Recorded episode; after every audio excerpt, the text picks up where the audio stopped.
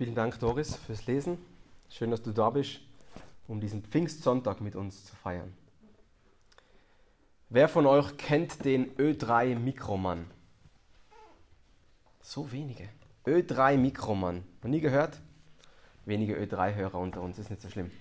Das ist ein, Ö ein Reporter, ein Ö3-Reporter, der in den ähm, Straßen von Österreich sein Unwesen treibt und der meistens ähm, besonders an Feiertagen und besonderen Anlässen mit ähm, ja, gefährlichen Fragen unterwegs ist. Gefährlich meistens für die, die er fragt, weil sie ihre Ahnungslosigkeit offenbaren. Und der hat vor kurzem, das ist schon wieder zwei, drei Jahre her, aber also zur Pfingstzeit vor zwei, drei Jahren, hat er unter anderem gefragt, ihr Lieben, was ist denn eigentlich zu Pfingsten passiert? Was ist eigentlich zu Pfingsten passiert? Den durchschnittlichen Bürger auf der Straße. Und ihr könnt euch schon Ihr könnt euch schon vorstellen, dass die Antworten mindestens unterhaltsam waren. Hier sind meine Top 3. Die erste Antwort, äh, muss ich jetzt mit ein bisschen einem leicht slawischen Akzent vorstellen. Der hat gesagt, die Seele vom Jesus ist in den Himmel gefahren. Irgend sowas. Erste Antwort. Die Seele vom Jesus ist in den Himmel gefahren. Die zweite Antwort war, keine Ahnung, ich komme aus Spanien auch wenig Ahnung gehabt. Und der dritte, mein Highlight, hat gesagt, wir feiern zu Pfingsten den Geburtstag vom Papst. Genau. Also, was ist zu Pfingsten passiert? Die Bibel sagt, Jesus sendet den Heiligen Geist, den Autor der Bibel, um unter den Gläubigen zu wohnen und seine Kirche zu gründen. Jesus sendet den Heiligen Geist, um unter seinen Gläubigen zu wohnen und seine Kirche zu gründen. Wir feiern zu Pfingsten also den Geburtstag der Kirche. Alles Gute zum Geburtstag, Kirche von Jesus. Mit dieser Antwort würdest du den Ö3 Mikroman nächstes Mal beeindrucken. Von daher vielleicht merken, wenn es nächstes Mal wieder soweit ist. Wir feiern den Geburtstag der Kirche von Jesus. Und ich möchte darum heute mit uns gemeinsam über dieses Geburtstagskind nachdenken. Anlässlich seines Geburtstags. Bete noch mit mir, dass Gott uns diese Zeit segnet. Vater, du hast deine Kirche gegründet durch das Innewohnen deines Geistes.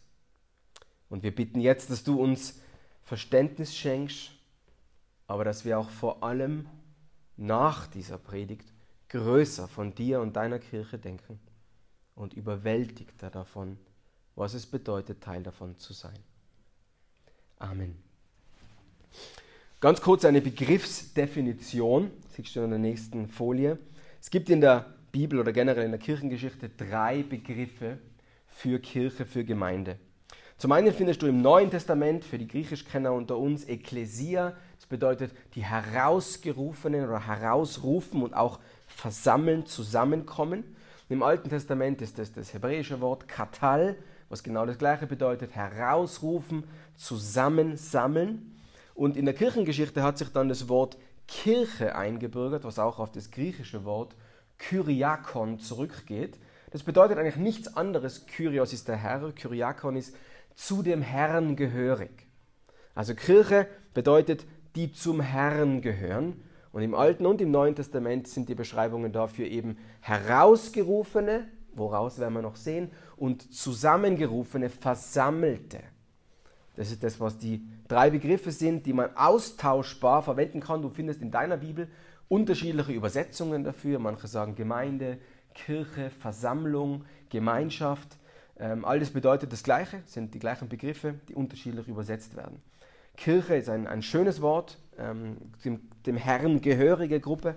Und das ist auch das, was wir hier meistens verwenden. Ich werde sie heute in der Predigt austauschbar verwenden, weil es nicht entscheidend ist, wie du das nennst. Wichtig ist, was es bedeutet. Um, jetzt, um uns ein bisschen zu nähern der Frage, ähm, was das Geburtstagskind ist und was es bedeutet, möchte ich eigentlich zwei Fragen heute beantworten. Die erste Frage, wer ist die Kirche?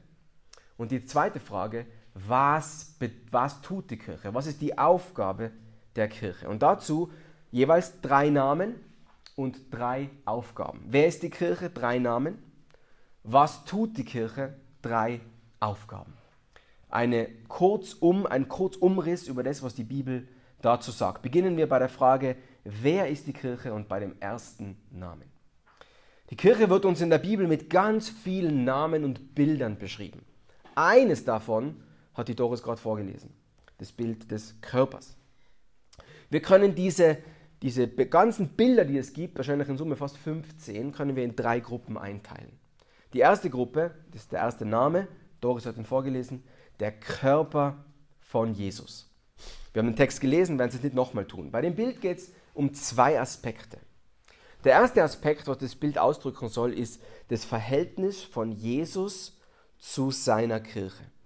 Und in dem gleichen Stile ermahnt uns Paulus im Epheserbrief, Kapitel 4, Vers 15, du kannst auch hinter mir mitlesen, und er sagt, wir sollen im Glauben wachsen und in jeder Hinsicht mehr und mehr dem ähnlich werden, der das Haupt ist, Christus. Ihm verdankt der Leib sein ganzes Wachstum. Das Bild ist also klar. Jesus ist der Kopf des Körpers. Ihm verdankt der Körper seinen ganzen Wachstum. Er steuert den Körper. Jesus ist der Chef. Eine andere Beschreibung dieses Bilds. Das ist der eine Aspekt. Er ist das Haupt.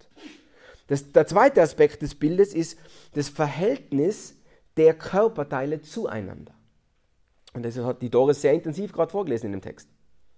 Da sehen wir zum Beispiel in 1. Korinther 12, dass dort die Rede ist von einem Körper mit vielen Gliedern, mit unterschiedlichen Aufgaben. Aber eines, was sie eint, eines gemeinsam. Sie sind ein lebendiges Glied an diesem einen Körper, mit einem Ziel, Jesus zu verkörpern, Jesus darzustellen, Jesus zu zeigen. Alle haben dazu eine von Gott bestimmte Aufgabe, eine Funktion, wie das Auge die Funktion des Sehens hat, das Ohr die Funktion des Hörens hat. Keiner ist wichtiger und keiner ist unwichtig.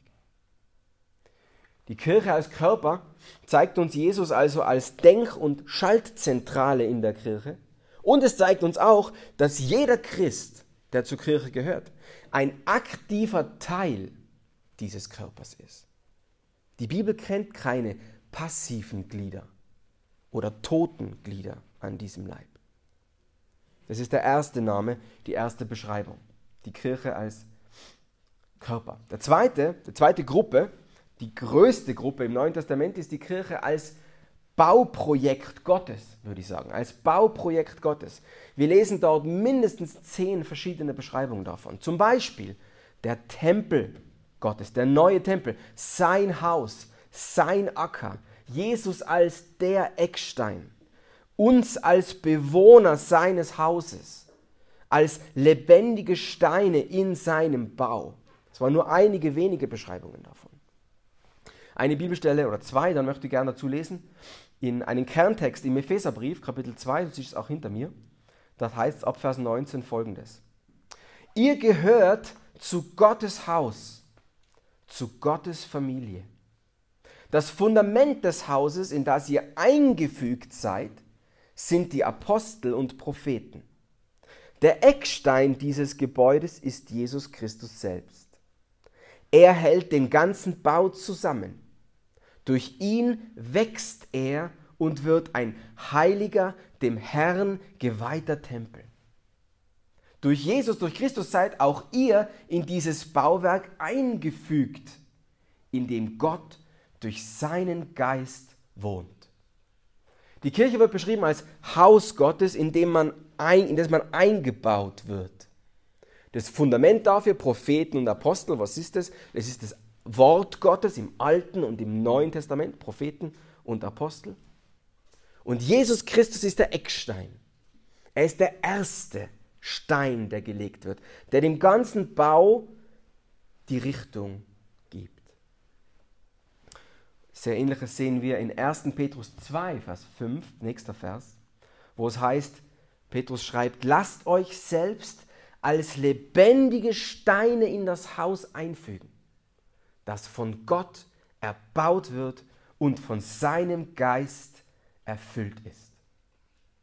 Die Kirche als Bauprojekt, wo Gott der Bauherr und der Geist Gottes der Bewohner ist. Er selbst wohnt in seiner Kirche und fügt Menschen zu seiner Kirche hinzu. Das heißt zwei Dinge. Erstens, Gott baut seine Kirche, nicht Menschen. Gott baut seine Kirche, nicht Menschen. Und zweitens, Gott fügt Menschen der Kirche hinzu. Keine Institution, kein Papst, kein Mensch, kein Regelwerk, sondern Gott durch sein ordiniertes Mittel den Glauben. Gott baut sie und er fügt Menschen der Kirche hinzu. Der zweite Name, die zweite Beschreibung, Gott, die Kirche als Bauprojekt Gottes. Dann kommen wir schon zur dritten Gruppe, die Kirche als Familie Gottes. Ich glaube, dass diese Beschreibung der Kirche als Familie Gottes der Höhepunkt ist, das intensivste von allen Beschreibungen. Der Unterschied von dieser Beschreibung zu allen anderen in der Bibel ist, dass alle anderen Bilder bis jetzt, bis jetzt wirklich Bilder sind, die etwas über die Kirche beschreiben. Sind wie Vergleiche. Die Kirche ist wie ein Bauprojekt. Natürlich sind wir kein Bauprojekt, wir sind Menschen. Die Kirche ist wie ein Körper. Natürlich haben wir einen Körper, aber wir sind kein Körper, wir sind Menschen. Die Kirche ist wie lebendige Steine, wir sind keine Steine. Anders ist es aber bei dieser Beschreibung der Familie. Die Familie ist keine, keine bildhafte Beschreibung, sondern eine Wesensbeschreibung der Kirche.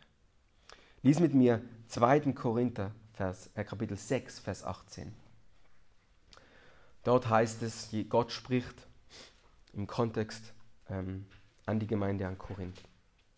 Dann werde ich euch annehmen und ich werde euer Vater sein. Und ihr werdet meine Söhne und Töchter sein, spricht der Allmächtige.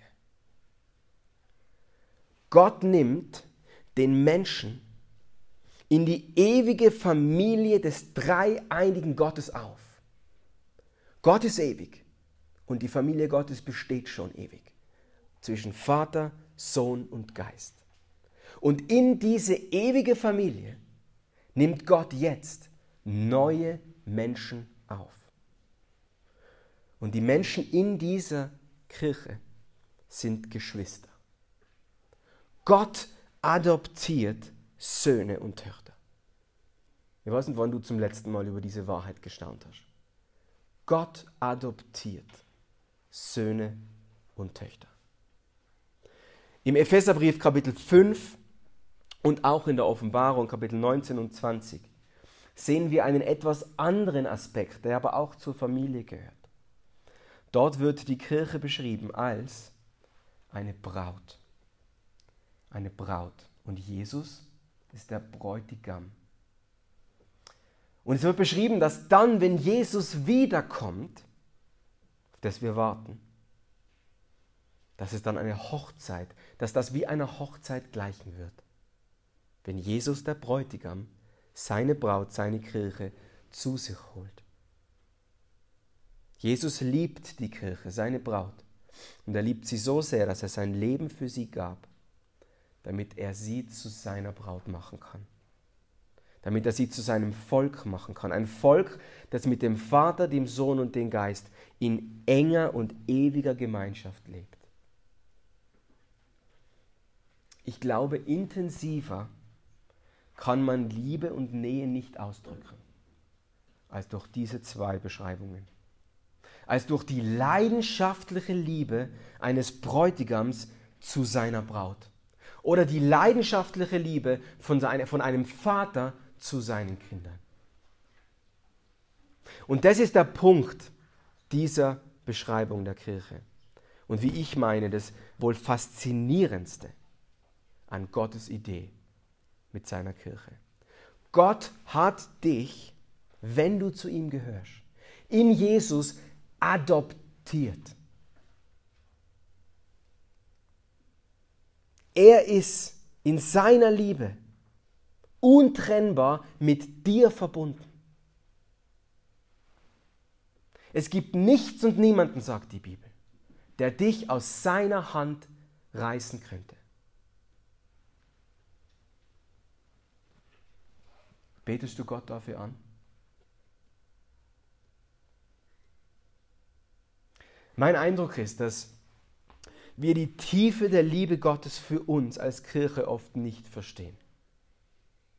Dass wir sie manchmal beginnen zu erahnen, aber letztlich nicht verstehen. Und darum ist unsere Antwort auf Gott oft so leidenschaftslos. Darum fühlt sich Christsein für uns manchmal so langweilig, so normal an. Aber ihr Lieben, das ist nicht so. Der ewige Gott hat einen ewigen Plan geschmiedet und ausgeführt, um dich ewig bei ihm zu haben. Das bedeutet Adoption. Der ewige Gott macht einen ewigen Plan, um dich ewig bei ihm zu haben. Um uns, die wir geistlich Obdachlose sind, in seine Familie einzuladen. Um uns, die wir geistlich Obdachlose sind, so beschreibt es die Bergpredigt, geistlich bedürftig, geistliche Bettler, an seinen Tisch einzuladen und zu sagen, du darfst bei mir essen und musst nie wieder gehen. Und den Preis, den er dafür bezahlt hat, ist nichts weniger als sein eigenes Leben. Warum macht er das? Weil er leidenschaftlich liebt. Weil er sich selbst gegeben hat. Weil es der einzige Weg war, um dich und mich zu adoptieren. Ich bete, dass dein und mein teilweise kaltes Herz ergriffen wird von dieser Botschaft. Und dass wir Gott anbeten dafür. Was für ein Privileg es ist, zu ihm und seiner Familie zu gehören. Gott beschreibt dich und mich mit nichts weniger als Sohn und Tochter. Und um das zu tun, hat er den größten Preis zahlen müssen. Das war ein Schnelldurchlauf durch die Bibel und durch die Frage, wer ist die Kirche? Die Kirche ist, sind alle wahren Gläubigen, die Gott zu seiner Kirche durch den Glauben an Jesus hinzufügt. Die Kirche ist wie der Körper von Jesus, wie ein Bauprojekt Gottes aber vor allem wie seine Familie und seine leidenschaftlich geliebte Braut. Die Bibel gibt uns so viele herrliche Beschreibungen dazu. Und die Frage ist, warum? Warum sagt das nicht einmal? Warum sagt das 25 in 25 verschiedenen Formen und 50 Mal? Eine Antwort ist, weil wir es so leicht vergessen. Weil wir so leicht vergessen, was die Kirche ist, wer sie ist. Und weil wir oft vergessen, wer sie ist, wie herrlich sie in Gottes Augen ist, darum ist auch, sind wir oft auch verwirrt über die Frage, was ihre Aufgaben sind. Denn ihre Identität kann von ihren Aufgaben nicht getrennt werden. Und darum wollen wir jetzt zweitens auch noch über die Aufgaben der Kirche nachdenken. Was tut die Kirche in der Bibel? Gott rettet und versammelt sich ein Volk, aber wozu? Was ist ihr Zweck? Und ich schlage wiederum vor, es sind drei, versuche sie in drei einzuteilen. Der erste Zweck ist in Bezug auf Gott, mit dem Blick nach oben. Kolosser 3 ab Vers 16, lies gerne mit mir mit. Dort schreibt Paulus, lasst die Botschaft von Christus bei euch in reichem Maß wohnen. Unterrichtet einander, ermahnt einander mit aller Weisheit. Singt Psalmen, Hymnen und geistliche Lieder Singt sie dankbar aus tiefstem Herzen für Gott. Alles, was ihr sagt und tut, soll im Namen von Jesus, dem Herrn, geschehen. Und dankt dabei Gott, dem Vater durch ihn. Der erste Zweck der Kirche ist Anbetung. Der Mensch hat den intrinsischen Drang anzubeten. Ist dir das bewusst? Jeder Mensch, du und ich, wir haben den Drang anzubeten. Wir haben den Drang, etwas zu schätzen. Wir haben den Drang, etwas zu lieben. Etwas hochzuhalten, uns an etwas zu orientieren, unser Leben etwas zu geben. Dieser Drang kommt, dieser Drang kommt von niemandem anderen als Gott selbst. Er hat ihn in uns hineingelegt. Er hat uns geschaffen mit dem Drang, dem Selbstverständnis anzubeten, ihn anzubeten, uns an ihm zu freuen. Unser Problem ist aber, dass wir die Anbetung so oft anderen Dingen geben. Wir geben sie geschaffenen Dingen, nicht dem Schöpfer. Wir geben sie Beziehungen, der Familie, dem Sport, dem Beruf, Unterhaltung, dem Körper, Befriedigung. Und all das sind Dinge, denen Menschen ihr Leben unterordnen. Das sieht man vor allem daran, wenn man in den Kalender und das Bankkonto schaut. Wofür wir Geld ausgeben und Zeit investieren, ist das, was uns wichtig ist. Da kommen all diese Dinge vor. Und es ist in diesem Sinne ähnlich wie ein Auto, das konstruiert worden ist von einem Ingenieur und gebaut worden ist von Mechanikern, mit dem Ziel, um zu fahren. Und ähnlich wurde der Mensch geschaffen, konstruiert, gebaut, um anzubeten. Aber eben um wen anzubeten? Um Gott anzubeten. Um mit ihm in 100%iger Abhängigkeit von ihm zu leben. Das Auto, wir, fahren aber nicht mehr. Jeder Mensch wendet sich vom Schöpfer ab und er meint, dieses Auto zu irgendwas anderes umfunktionieren zu können. Wir meinen, den Lebenssinn selbst definieren zu können. Und diese Rebellion, diese Ablehnung gegen den Schöpfungszweck nennt die Bibel Sünde. Dem Gott des Himmels und der Erde die Faust entgegenzustrecken und zu sagen, ich weiß es besser als du. Ich weiß, wozu dieses Auto gut ist. Und ich definiere den Zweck. Diese Trennung, die Konsequenz dieser Rebellion und dieser Umfunktionierung des Autos nennt die Bibel Sünde, Tod, Trennung von Gott. Die Trennung kann der Mensch, wie die Bibel so deutlich macht, nicht selbst überwinden. Die einzige Möglichkeit war, dass Gott selbst zu uns kommt, um uns wieder zu ihm zu bringen, die Trennung wieder aufzuheben. Und dieser Rettungsplan kostete ihn alles. Sein einziges kostbares Kind, seinen geliebten Sohn Jesus der für seine Braut starb und auferstand, um ihr neues Leben zu geben. Echtes Leben. Ein Leben, das dann jetzt für alle, die ihm gehören, sich von der Selbstanbetung wegwendet hin zur Gottesanbetung. Das ist die große Geschichte des Christen. Jeder Mensch ist Selbstanbeter. Und in Jesus wird er zum Gottesanbeter. Das ist deine und meine Identität. Und darum wollen wir als Hoffnungskirche eine Kirche sein, die sich um die Bibel dreht. Der Matthias hat es heute in der Anmoderation schon gesagt und die Kinder gefragt, worin sehen wir, wie wir Gott anbeten und ihn ehren können? Die Antwort? Die Bibel, genau. Darum wollen wir uns um die Bibel drehen. Weil die Bibel uns zeigt, wie wir Gott anbeten können. Das wissen wir nicht selber. Das erfinden wir nicht selber. Wir brauchen da sein Wort dazu. Und eines der großen Tragödien der Kirchen des 21. Jahrhunderts in meinem Empfinden ist, dass sie sich so viel nicht mehr um Gott, sondern um sich selbst drehen. Dass sie sich um Menschen drehen und um menschengemachte Agenten. Aber nein, eine Kirche ist dann eine Kirche, wenn sie sich um Gott dreht, wenn seine Anbetung im Mittelpunkt steht. Erste Aufgabe mit dem Blick nach oben, Anbetung. Zweite Aufgabe mit dem Blick nach innen in Bezug auf die Glaubensgeschwister. Da lesen wir zwei Verse. Kolosser 1, 28. Ihn, Jesus, verkünden wir. Wozu? Dazu ermahnen und lehren wir jeden Menschen mit aller Weisheit, damit wir jeden zur geistlichen Reife in Jesus bringen. Und Hebräer 10, Vers 24. Weil wir auch füreinander verantwortlich sind wollen wir uns gegenseitig dazu anspornen, einander in Liebe, einander Liebe zu erweisen und Gutes zu tun.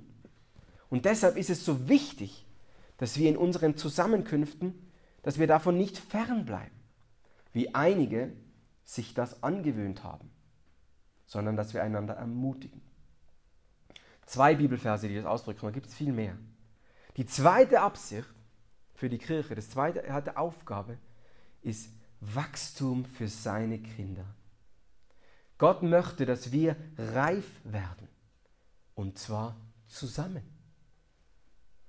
Dazu braucht jedes Glied das andere. Wir brauchen Lehre, Gebet, Gemeinschaft, Beziehungen, praktische Hilfe und so vieles mehr. Wenn Gott uns rettet, das ist die Botschaft der Bibel, dann nicht mit dem Zweck, gerettet zu sein, allein, mit dem Zweck, um für dich zu bleiben, sondern immer mit dem Zweck, dass du dadurch für andere zum Segen wirst. Gott rettet nicht zum Selbstzweck, sondern er rettet immer im Blick in die Gemeinschaft und für die Gemeinschaft.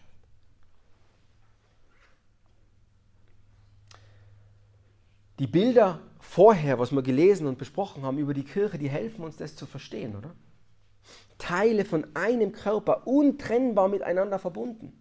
Ich brauche dich und du brauchst mich. Das ist das Bild. Und darum die ganz einfache Frage an dich und mich. Lebst du das? Lebst du als echter, lebendiger Teil einer Kirche vor Ort? Bringst du die ein? Dienst du anderen? Lass du es zu, dass andere dir dienen? Kennst du deine Gaben? Und hast du Freude darin, diese Gaben einzubringen? Und anderen zu helfen?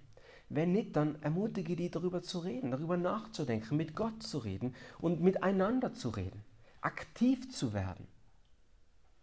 Weil wir so viel von dieser Schönheit von Kirche verpassen, wenn wir für uns bleiben und nicht in diese lebendige Gemeinschaft eintreten. Gott kennt keine toten Bausteine in seinem Haus. Er kennt keine passiven Glieder am Leib.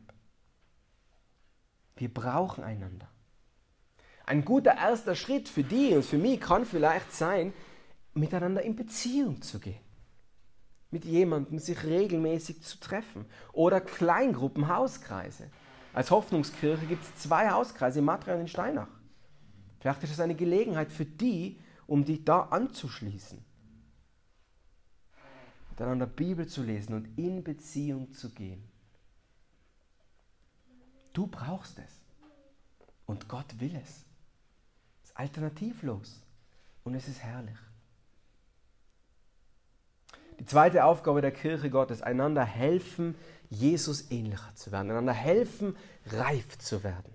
Wir kommen zur dritten Aufgabe. Mit dem Blick nach außen, der Blick nach oben Anbetung, der Blick nach innen reif werden, der Blick nach außen. Matthäus 28 ab Vers 18. Mir ist gegeben, schreibt, sagt Jesus da, alle Macht im Himmel und auf Erden. Sonderauftrag. Darum geht jetzt hin und macht zu Jüngern alle Völker, tauft sie auf den Namen des Vaters, des Sohnes und den Heiligen Geistes und lehrt sie, alles zu halten, was ich euch befohlen habe. Und dann umrahmt, siehe, ich bin bei euch alle Tage bis ans Ende der Weltzeit. Dieser große und letzte Auftrag von Jesus, Jünger zu machen, ist umrahmt von der Allmacht Gottes und von der Allgegenwart Gottes. Er hat alle Macht und er ist immer dabei.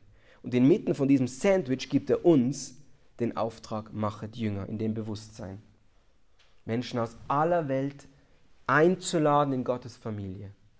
Gottes Vision für die Kirche ist, dass sie gemeinsam Salz und Licht sind in dieser Welt und dass Menschen durch sie umkehren und Jesus vertrauen. Und darum ist es so eine Tragödie, wenn Kirchen diesen Auftrag verlieren. Ich weiß nicht, ob du dir dessen bewusst bist, aber es gibt nur einen, eine Organisation, wenn man das so sagen will, auf der ganzen Welt, die den Auftrag hat, Jünger zu machen.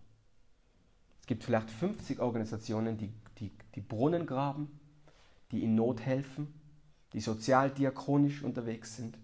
All diese Dinge sind wunderbar und gut und wir sollen viel davon machen. Aber wenn die Kirche anfängt, sich mehr auf diese Dinge wie Global Warming, Flüchtlingskrise und Rettet die Wale zu konzentrieren und dabei den eigentlichen Auftrag, Jünger zu machen, verschwindet, dann wird dieser Auftrag nicht wahrgenommen. Das ist die Tragödie. Die Kirche hat das Alleinstellungsmerkmal in der Welt, die frohe Botschaft von Jesus zu verkünden. Und darum müssen wir mehr mit, als alles andere damit beschäftigt sein, weil es niemand sonst tut, weil auch niemand davon sonst diese Botschaft verbreiten kann. Und darum ist es DNA, Kernverständnis der Kirche, Jünger zu machen. Darum existieren wir. Die Hoffnungskirche Wipptal existiert, damit Menschen, die jetzt noch ohne Hoffnung sind, diese Hoffnung kennenlernen. Darum gibt es uns. Als Hoffnungskirche sind wir überzeugt, dass es Hoffnung gibt und dass es so viele Menschen im Wipptal und darüber hinaus gibt, die diese Hoffnung nicht kennen. Und dass sie sie kennen sollen und müssen und dürfen. Und das ist unser Privileg und auch unsere Verantwortung. Der dritte Zweck der Gemeinde, der dritte Zweck der Kirche, Evangelisation. Jünger machen, die frohe Botschaft miteinander weiterzugeben.